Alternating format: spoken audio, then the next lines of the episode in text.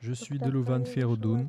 Je suis en classe de quatrième à l'école Rojalat, dans le camp Azadi où nous vivons. Mon père est un pêche-merga. Ce jour-là, le 28 septembre 2022, comme d'habitude, nous sommes allés tranquillement à l'école. Nous étions dans le cours de mathématiques. Lorsque nous avons entendu ces bruits, nous avons pensé qu'il s'agissait de nos camarades qui étaient en cours de sport et qu'ils étaient en train d'envoyer le ballon contre notre cabine. Mais non. Nous avons ensuite entendu deux énormes explosions d'affilée. Et là, nous avons compris. Nous savions que cela pouvait se produire. Les professeurs nous ont rassemblés et fait sortir de la caravane. Puis, un autre missile a frappé plus près de l'école, ce qui a fait exploser les vitres et a blessé beaucoup d'élèves. Après, nous avons fui l'école et nous sommes allés nous abriter sous des rochers dans les champs. Tous les enfants avaient très peur. C'était une journée horrible. Au moment où nous étions en train de fuir les missiles, continuaient de s'écraser. Il s'agit du témoignage de Dolovan Feirdoun, une fille de 12 ans qui se trouvait dans l'école du camp de réfugiés Azadi, dans la ville de Khoisanjar, lorsque le 28 septembre dernier, l'armée iranienne a bombardé le camp avec des missiles balistiques et des drones. Le même jour, deux autres camps d'autres partis d'opposition au régime iranien ont été frappés dans les provinces d'Erbil et de Souleymaniye, dans la région autonome du Kurdistan, faisant au total 14 morts et 58 blessés, dont un grand nombre sont dans un état critique. Parmi les victimes, en majorité civiles, se trouvaient des femmes et des enfants, L'Iran a perpétré ses attaques meurtrières contre ces Kurdes iraniens réfugiés dans la région autonome du Kurdistan d'Irak, car elle les accuse de soutenir les manifestations qui secouent le pays depuis la mort de Massa Amini le 16 septembre dernier. Nous allons maintenant écouter notre podcast avec Younes Karimzada, qui se trouvait dans le camp d'Azadi au moment de ce bombardement.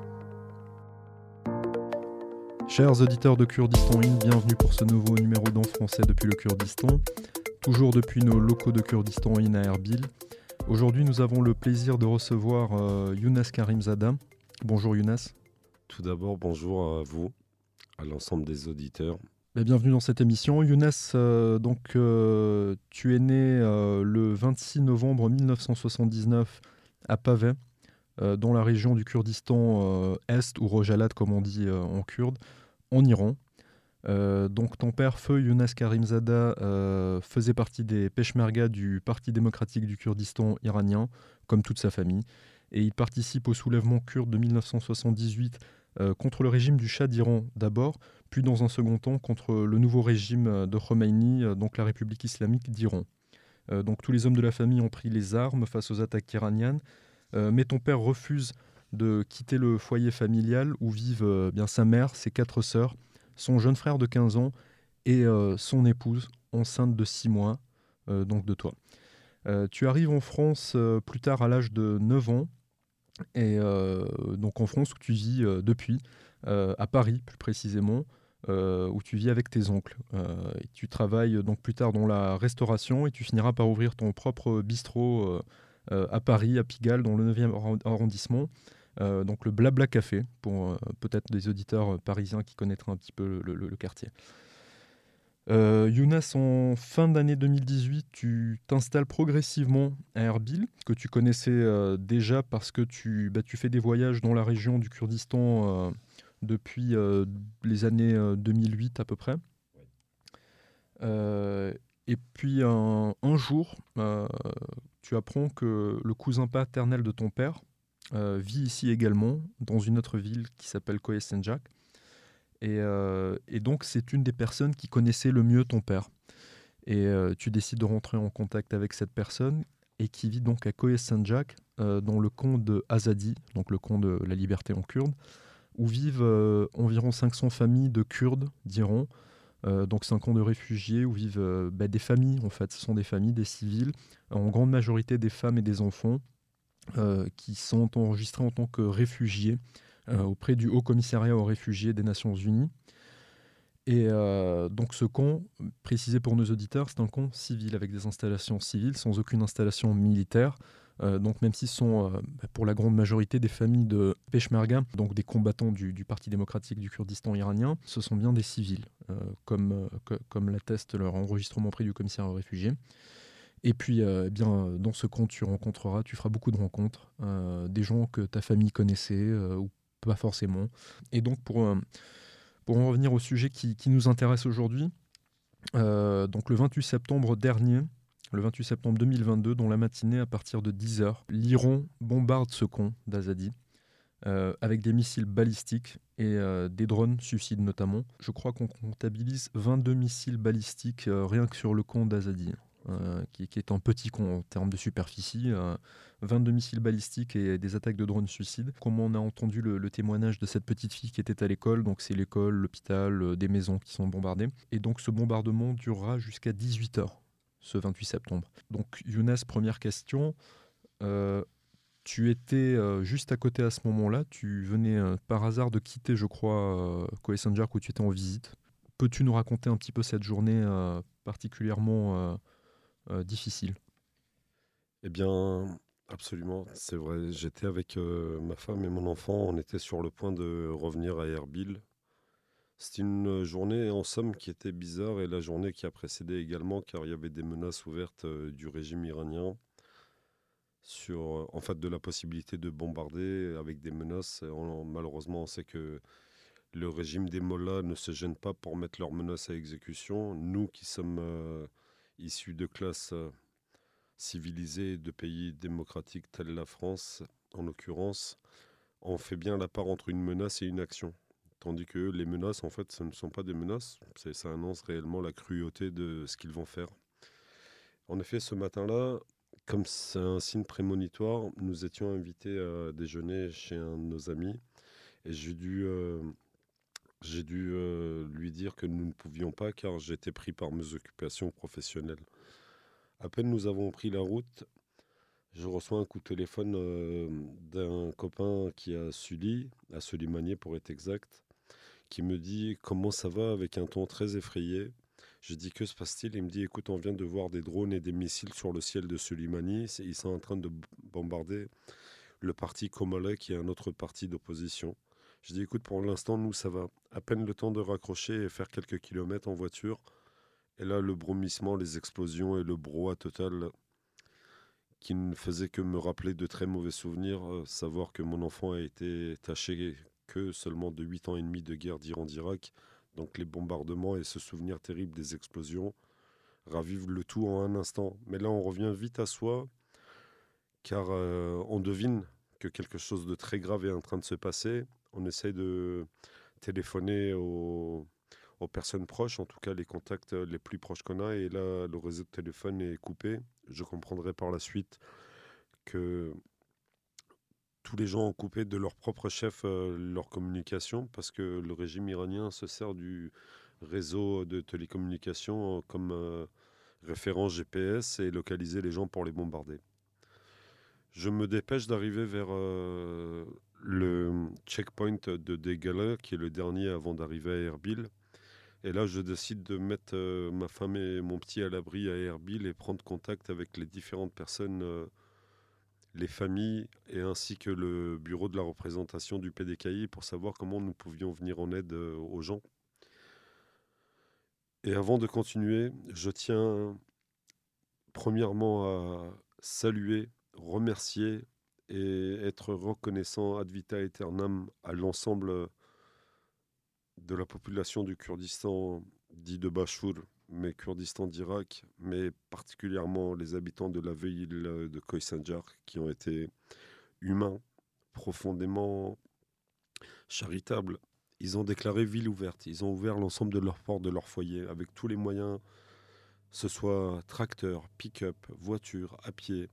Chacun a abondé vers ces bombardements, mettant en péril leur propre vie pour aller récupérer donc femmes, enfants, souvent pieds nus, euh, désorientés par les explosions, des enfants qui pleurent, euh, les écoles éventrées, plus d'infrastructures, en fait, plus de possibilités de coordonner quoi que ce soit parce qu'ils subissaient, ils subissaient une grande pression du régime iranien qui a fait survoler le camp ainsi que l'ensemble de la ville de Khoisanjar et je dois préciser l'hôpital particulièrement par ces drones pour que les gens n'aient aucun repos et aucun répit.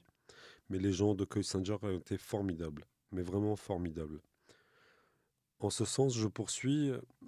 On prend la décision euh, collégiale de dire que ce que nous étions à même de pouvoir faire, c'était d'essayer de trouver des solutions rapides d'hébergement et en tout cas de transport pour l'ensemble des personnes qui ont été touchées.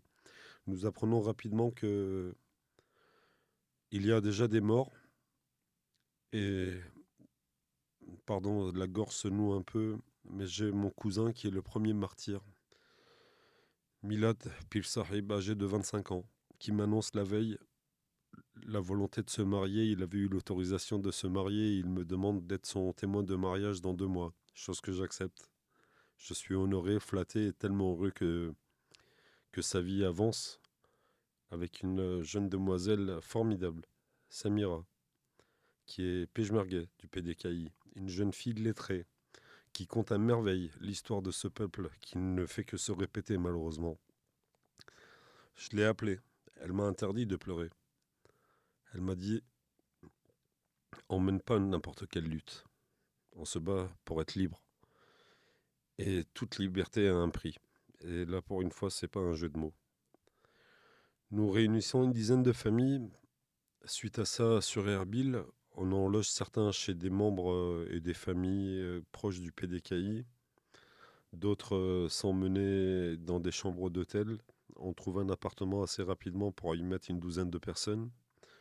Je remercie l'ensemble de mes amis qui se reconnaîtront, qui nous sont venus en aide aussi bien financièrement pour pouvoir acheter de la nourriture, pour pouvoir payer les logements.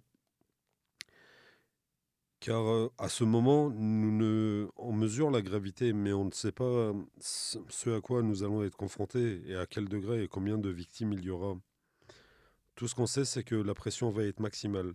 Et je réalise pertinemment que le gouvernement régional du Kurdistan fera de son mieux, naturellement tout en prenant en compte qu'ils vont être sous une pression continue, constante de ces régimes qui sont totalitaires et complètement dictatoriales, donc qui n'ont aucun respect pour la vie. Donc j'imagine qu'ils n'ont aucun respect pour euh, le gouvernement voisin et d'une région démocratique comme le Kurdistan, qui est leur épine euh, dans le talon depuis son existence car l'émancipation du Kurdistan irakien, c'est ce qui a donné foi à poursuivre la lutte pour beaucoup de groupes d'opposition, et en l'occurrence le PDKI iranien.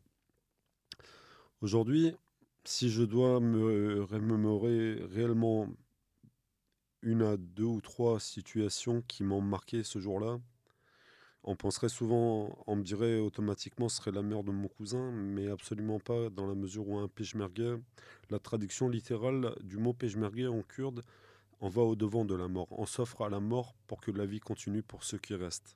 Vraiment au sens noble. Parce que quelque chose à bien comprendre sur la culture du peuple kurde, qu'on appelle des quatre parties du Kurdistan, mais qui est du Kurdistan simplement dit, nous sommes des adorateurs de la vie et non de la mort les barbares qui sont nos ennemis, les ennemis de l'humanité tels Daesh, Al-Qaïda et des régimes totalitaires comme l'Iran, cultivent le culte de la mort pour effrayer et pour t'empêcher de respirer. Tandis que le Kurde, de son nourrisson de 8 mois et demi, décédé parce que sa maman enceinte a été blessée par la première roquette euh, qui tape euh, le camp Azadi et qui devient un symbole pour l'ensemble euh, des Kurdes. Parce que dans cette tristesse qu'il faut voir, voilà un exemple flagrant de, avant de prendre sa première bouffée d'air et de venir au monde et d'ouvrir les yeux et tendre les mains à la vie, cet enfant dans le ventre de sa mère était déjà blessé. La maman est décédée au moment de l'accouchement et l'enfant a vécu quelques heures, voire presque une journée. Et ce petit être, ce petit ange a rejoint sa maman. Que leur âme repose en paix. Mais ceci, malheureusement, fait partie de l'histoire bien, bien trop souvent répétée et bien trop souvent vécue par le peuple kurde. Voilà, donc Younes, pour préciser, là, tu, euh, tu nous parlais de, donc de cette femme. Euh, les, médias en ont beaucoup parlé. Cette histoire terrible euh, de cette femme enceinte qui, qui a été touchée dans, dans le bombardement, qui est morte. L'enfant a survécu quelques heures et puis il est mort aussi parce que blessé dans le ventre de sa mère. Et euh, donc le, le, père a dû enterrer euh, et sa femme et son nouveau-né euh, le, le, jour d'après. Donc tu viens de nous décrire cette journée terrible. Pour en revenir un petit peu à ton parcours, Younes, tout à l'heure je n'ai pas précisé, mais donc ton père, lui-même Peshmerga du Parti démocratique du Kurdistan iranien, a été arrêté, torturé puis exécuté alors que tu n'étais pas encore né. Et Donc tu as grandi sans ton père. Tu as finalement réussi grâce à ton oncle à quitter l'Iran. Parce qu'il faut dire que donc le, sort réservé aux enfants et aux familles des, des, des peshmerga kurdes ou des opposants en général au régime iranien n'est pas, n'est pas très enviable en Iran. Donc tu es devenu réfugié politique en France depuis. Si tu le permets, utilisons le mot résistant. Parce que toute forme de lutte comme celle-ci, ça s'appelle de la résistance, mais la résistance au sens noble du mot pour, euh, pour la liberté. Et j'insiste, euh, et la liberté du peuple kurde a toujours été bafouée. Elle l'est toujours sur certaines parties de, de ces quatre parties qui composent le Kurdistan. En effet, mon père, si je peux aller en ce sens-là, mon père, Feu Karimzadeh Younes, était un Kurde dans sa splendeur, sens de responsabilité, foi en sa famille et en son peuple et en sa terre. Comme euh, souvent, on dit souvent, ce que aime le plus un Kurde au monde, avant sa mère, c'est sa terre, parce que c'est la mère de toute chose. Et nous aimons notre terre et nos montagnes, parce que c'est la seule chose qui nous reste. Aujourd'hui, euh, si je peux emmener une poignée de terre avec moi jusqu'à Paris, j'en fais profiter le reste de ma famille, chose que j'ai faite lors de mon dernier voyage. Et lorsque j'ai vu quelle émotion ça a, créé, je comprends encore plus euh, mon code euh, génétique. Pourquoi j'ai la chair de poule lorsqu'on évoque des sujets qui sont en somme pas très importants, mais je comprends que c'est en nous. Mon père s'est fait arrêter le 22 août 1979 dans la ville de Pavé. Je précise arrêté et livré au régime par des collabos qu'on nomme Jash en kurde. Il est à ce moment-là blessé, par la suite torturé, et dans la journée du 24, 23 euh, au soir, pardon, il est transféré à la prison de Dizlabat à Kelmacha, qui est le chef-lieu du canton. C'est une ville d'un million d'habitants aujourd'hui, mais sa prison est malheureusement connue pour être une des plus euh, barbares qui puissent exister à l'époque, euh, sous les ordres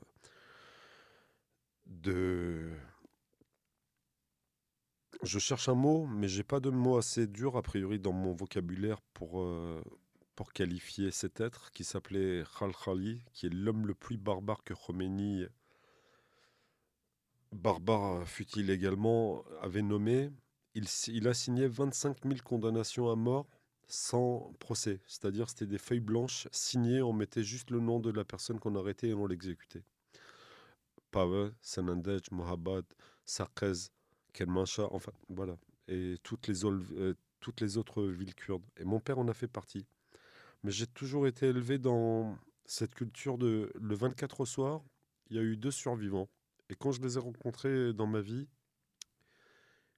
mon père, au moment de il chantait, il avait une très belle voix. Il chantait en l'occurrence euh, des chansons d'un chanteur qui s'appelle Hassan Zilak, qui est connu euh, partout au Kurdistan.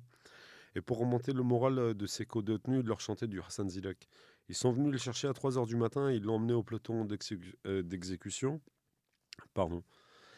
Et il a refusé d'avoir les yeux bandés, et devant ses bourreaux et assassins, il s'est levé avec il avait l'épaule gauche démise et le bras cassé. Il s'est levé et il les a regardés droit dans les yeux et il a chanté Eraqib, notre hymne national. Donc j'ai été élevé dans ce culte-là. Pas le culte de devoir, c'est le culte de pouvoir choisir qui on est. Et malheureusement, je ne l'ai pas connu. Mais il n'est que plus ma fierté tous les jours. Maintenant que je prends de l'âge et que je suis à mon tour père, je comprends à quel point il est important de se battre pour que nos enfants aient mieux. Et pour venir à notre sujet du jour, là, je pense que tous les auditeurs vont se dire euh, quelle est cette euh, jeune fille euh, qui s'appelle Delovan Faredoun, qui raconte sa journée avec une voix qui est presque choquante, parce que calme, sereine, elle raconte comment sa journée se passait, comment elle était en cours de mathématiques, comment les premiers bruits lui ont fait penser aux jeunes euh, coécoliers euh, qui sont un peu qui sont un peu bruyants, les garçons qui jouent au foot, qui jettent des pierres parfois et ça fait du bruit. Et à la minute où elle prend conscience, et toujours avec cette même euh, analyse qui fait un peu froid dans le dos. Et c'est ce que je regrette le plus parce qu'un enfant n'a pas le droit de digérer si facilement quelque chose d'aussi grave. Mais c'est ce qui fait également l'insouciance de l'enfance. Non qu'elle ne mesure pas ce qui s'est passé, mais parce qu'on.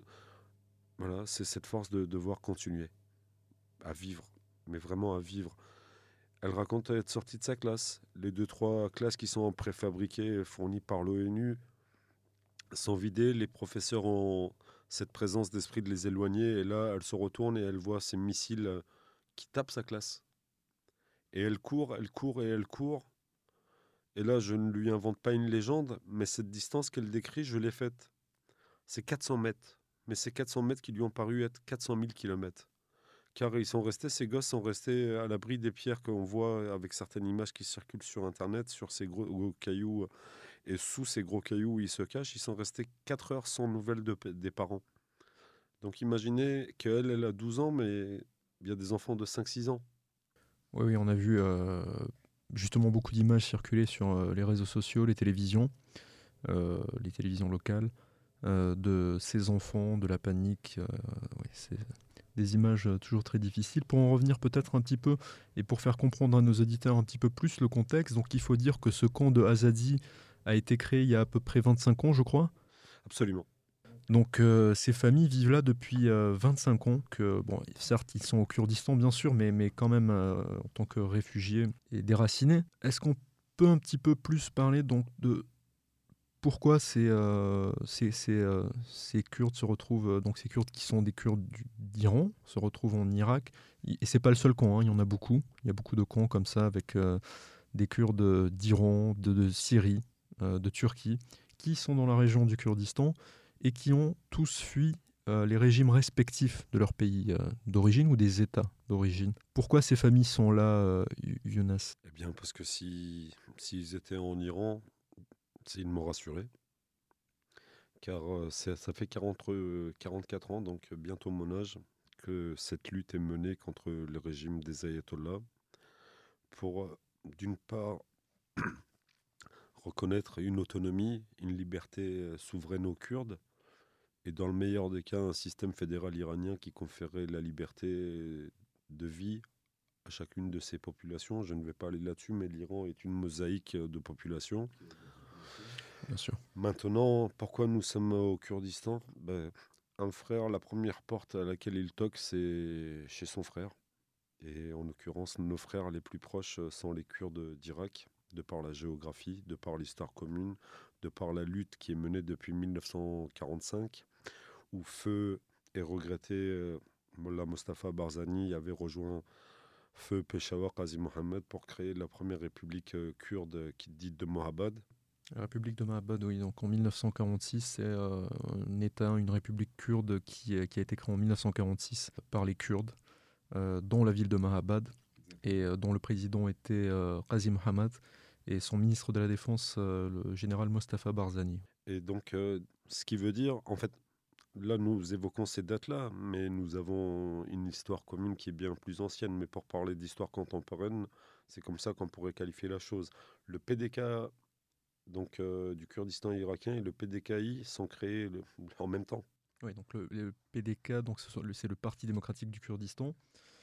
Quand on dit PDK, on entend Parti démocratique du Kurdistan irakien, parce qu'on est en Kurdistan irakien, mais euh, et on dit PDKI pour le Parti démocratique du Kurdistan iranien.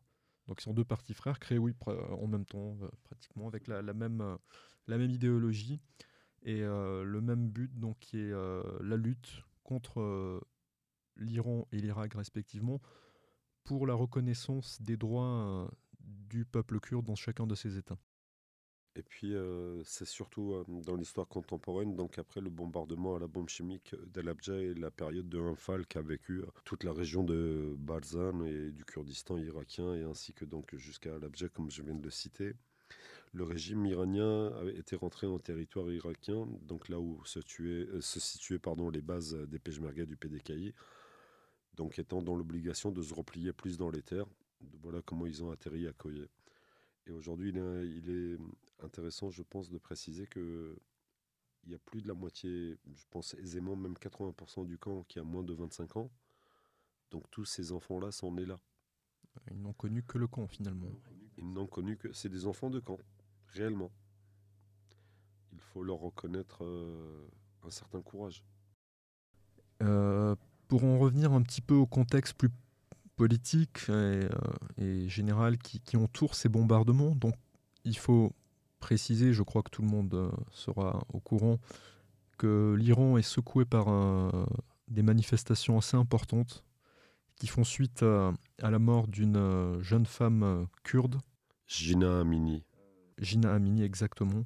Euh, qui a été arrêtée par la police des mœurs à Téhéran. donc c'était au cours du mois de septembre, au début du mois de septembre, je crois. Absolument. Donc elle a été arrêtée par la police des mœurs et puis elle est morte un jour plus tard à l'hôpital, dans le coma, suite aux violences qu'elle a, subies au commissariat donc par ces policiers iraniens. Et donc ça a créé une vague de, manifestations, d'abord dans les régions kurdes d'Iran, et qui s'est propagée à tout l'Iran ensuite. Euh, et, c'est dans ce contexte que la République islamique d'Iran a décidé de bombarder le camp euh, d'Azadi et d'autres camps, euh, d'autres partis d'opposition kurdes et, au régime iranien qui sont dans la région du Kurdistan, notamment dans la région de Souleymanie. Le, on peut citer le parti Komal par exemple. Euh, car le régime iranien accuse ces partis euh, kurdes d'attiser euh, la révolte et, je crois cherche un petit peu à faire passer ce qui est une révolte populaire qui ne concerne pas que les Kurdes en Iran, mais tous les Iraniens, pour quel est le but de, la République islamique en faisant, en bombardant les Kurdes et en les accusant d'attiser ces, en français, on a une belle expression pour ça. C'est, c'est le fameux arbre qui cache la forêt. Et la nation kurde a toujours été cette énorme chaîne, cet énorme noyer, cet énorme peuplier solide, avec des racines bien profondes, qui se bat pour exister, à travers vents et marées, feux, bombardements, Maintenant, sans aucune métaphore et jeu, d'image, le régime iranien est acculé. Euh, financièrement, ils sont sous, euh, sous un embargo qui porte ses fruits, mais à double tranchant. Le régime est acculé et toute dictature, quand elle est acculée, elle tue. Elle essaie de déplacer le problème ailleurs. Aujourd'hui, le coût de la vie en Iran est de l'ordre de euh, une en fait pas une augmentation journalière de à peu près 14 à 20% C'est-à-dire vous allez le matin acheter un œuf à temps, bah, il a pris 20% l'après-midi. Ce que j'entends par là, les libertés sont les premières choses qui sont bafouées euh, parce que le peuple a faim. Le peuple a faim de liberté. Là, c'est, on a un clin d'œil assez incroyable aux mouvements qui se font dans le monde. Ce serait presque la première révolution féministe au monde.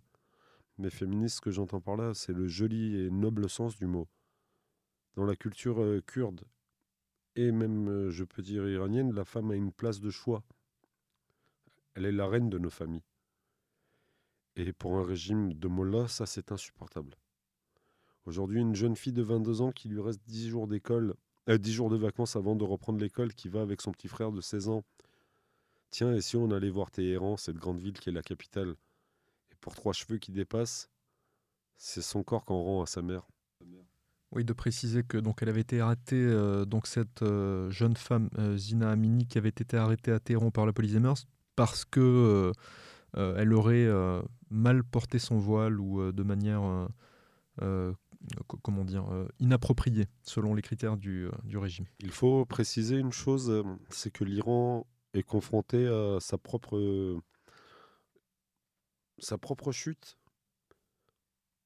c'est une démographie euh, qui est incroyable. C'est 90 millions d'habitants, c'est 80% qui ont moins de 30 ans. Ils n'ont pas connu autre chose que ce régime totalitaire. Ils en ont rien à foutre des mots-là. Les jeunes sont, ils sont même à l'heure des reproches contre les générations qui ont 65, 70 ans en leur disant quelle est cette révolution de merde que vous avez faite? Parce que vous nous avez empêtrés dans ce merdier. J'utilise ces mots qui sont, pardonnez-moi, vulgaires, mais il n'y a pas d'autres qualificatifs. Qui sont les, euh, euh, les, témoignages que vous avez peut-être absolument, euh, vous avez gardé des contacts avec des gens en Iran, beaucoup aussi. C'est pour ça que je vous interroge sur un, petit peu la situation sur place. J'imagine que vous avez des témoins. Au quotidien. Au quotidien. Un échange, je vais vous donner l'échange le plus court. J'ai pris des nouvelles de la famille de mon père Et aujourd'hui, les gens n'osent plus te dire à demain. Ils te disent adieu. Car la vie, elle est devenue aussi simple à perdre. Tu sors pour aller manifester ton droit à exister et tu peux, tu peux te faire tuer. Aujourd'hui, le régime tire à balles réelles sur les gens. Aujourd'hui, ce qu'ils ont fait au camp Azadi, finalement, n'est que la, la tête, le pic de cet iceberg. L'intérieur du pays, c'est un réseau Internet qui est coupé. C'est une communication qui passe mal. C'est les prisons qui sont remplies de, de, prisonniers politiques, mais pour ne pas devoir se justifier auprès de l'ONU et de, Human Rights Watch et d'autres organismes comme ça, on les met dans des prisons de droit commun. On les exécute parce qu'on dit que c'est des trafiquants de drogue. Aujourd'hui, c'est une façon de qualifier. Les jeunes filles, je, suis, euh, je ne me fais pas témoin de quelque chose qui n'existe pas, mais malheureusement, systématiquement, les jeunes filles, avec euh, des différentes euh, dépositions, des analyses médico-légales qui ont été faites, énormément de jeunes filles, qui, dès lors où elles se retrouvent condamnées en prison pour des faits politiques, elles sont systématiquement violées. Et j'insiste, les hommes également. C'est un régime qui veut juste détruire l'âme des gens. Et dès qu'on détruit l'âme des gens, normalement, il en ressort de ce qui a plus mauvais. Mais j'espère que ça ne fonctionnera pas, parce que c'est une population qui est beaucoup plus intelligente que ça. Mais imaginez, donc, on drogue les gens, on viole les gens, on les soumet, on, essaye de leur faire oublier leur identité culturelle, leurs partis d'opposition se font bombarder. La nouvelle génération qui est même née à l'extérieur du territoire iranien est tuée. D'ailleurs, c'est pas un clin d'œil. C'est quand même triste de dire que le peuple kurde, la nation kurde, c'est finalement un bébé kurde. C'est le seul bébé qui peut être blessé dans le ventre de sa mère avant de venir au monde. C'est juste abominable.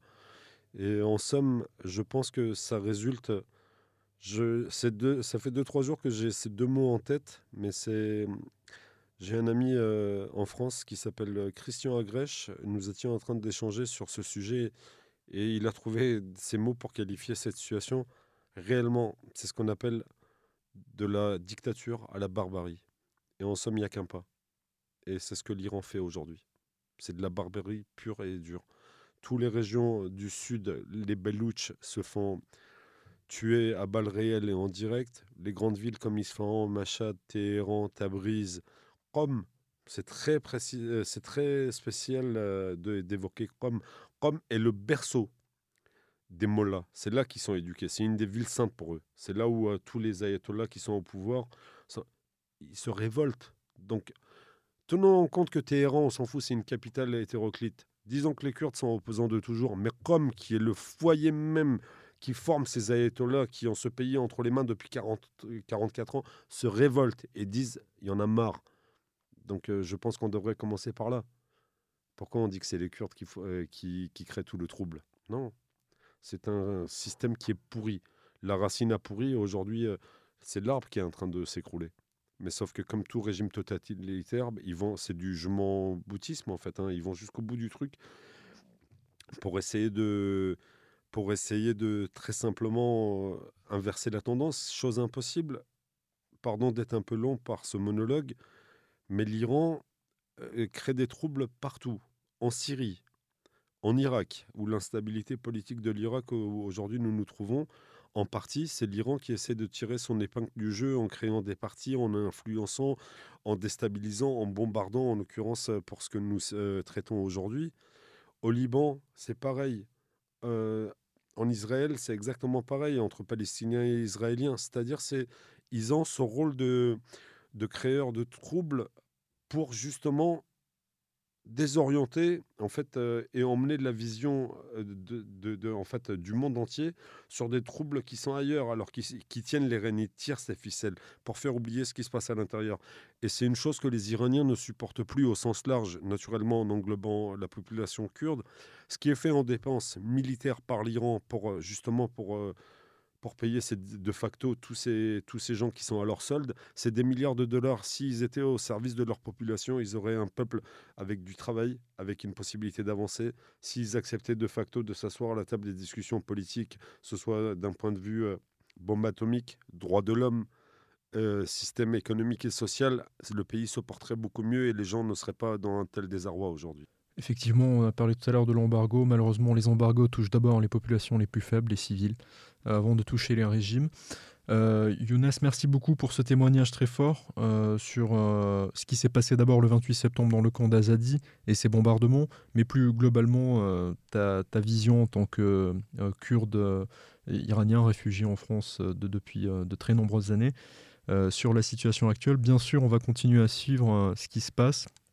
Donc c'est vrai que nos auditeurs ont plus l'habitude de ce qu'on parle d'histoire, de culture, mais malheureusement ça fait partie eh bien, de la vie du Kurdistan euh, en général. Euh, c'est euh, des bombardements, des conflits, des troubles politiques.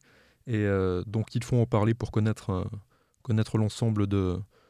avoir une vision globale, disons, des, des choses, de ce qu'est le Kurdistan. Merci beaucoup Younes, à très bientôt. Merci à vous et merci et à très bientôt. Merci chers auditeurs, à bientôt pour un nouveau numéro d'En français depuis le Kurdistan.